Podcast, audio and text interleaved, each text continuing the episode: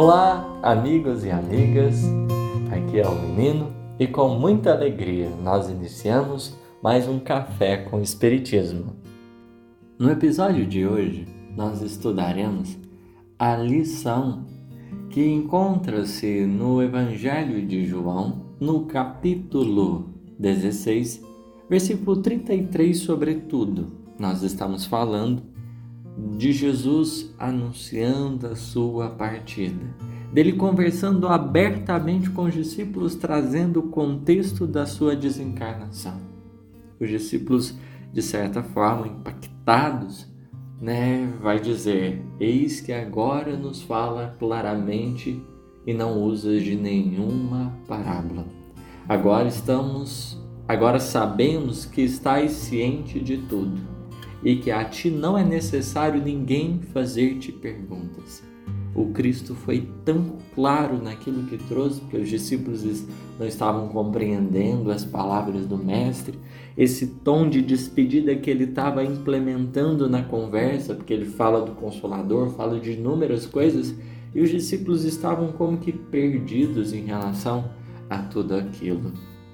E Jesus aponta né, que havia sim chegado a hora de que as coisas iriam acontecer.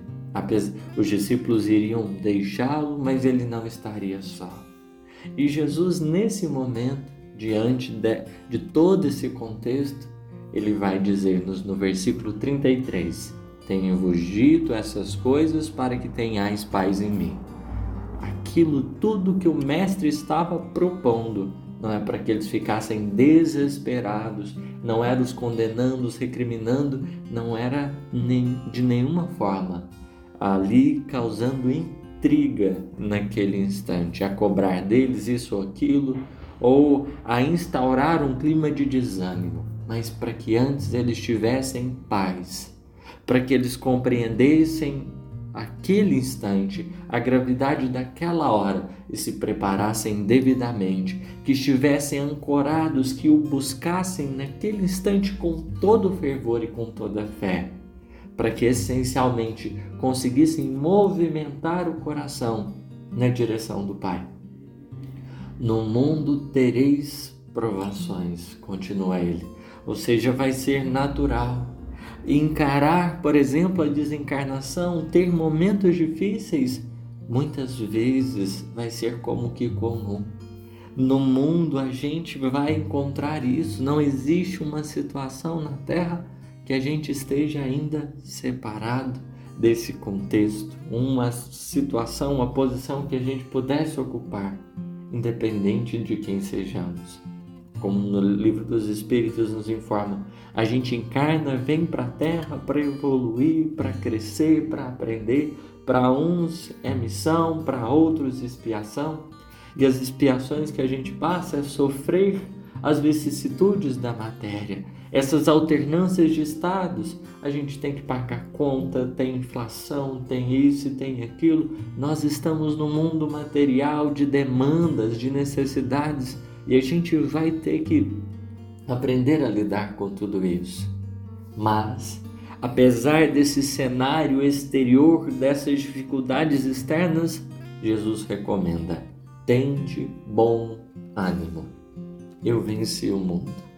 Apesar de todas essas transformações, acalmemos. Tenhamos bom ânimo. Eu venci o mundo. Ou seja, existe como que uma estrada, um caminho de construção para que a gente consiga, mesmo em meio a tudo isso, avançar. Existe como que uma chave para que a gente possa, nesses desafios, a gente consiga se superar, a gente consiga se transformar, a gente consiga ir além.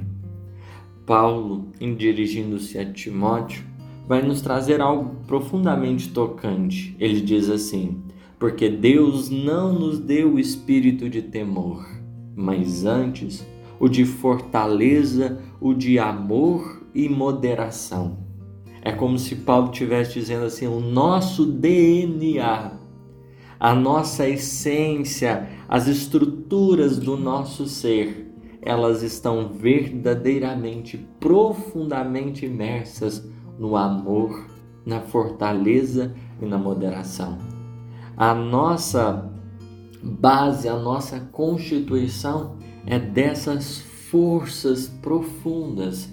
Portanto, ter bom ânimo não é simplesmente a gente cultivar uma esperança que representa anestesia, mas nós encontrarmos potenciais dentro de nós, essa alma, essa vida que existe em nós, esses potenciais que Deus nos concedeu para que assim nós prossigamos diante das circunstâncias, não nos blindando, mas aprendendo, nos transformando como uma plantinha, uma semente que passa pelas diversas vicissitudes, transformações e mesmo assim segue firme, ativa, desde a solidão que ela enfrenta na terra, ao rasgar-se para germinar ao esforço de buscar a luz, ao robustecimento do tronco, à formação dos galhos,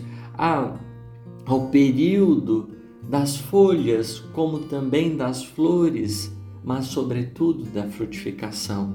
A semente avança, não se blindando do tempo, mas aceitando o tempo e as lições das estações para que em si tenha vida e prolifere a vida em abundância através dos frutos abençoados de que é portadora.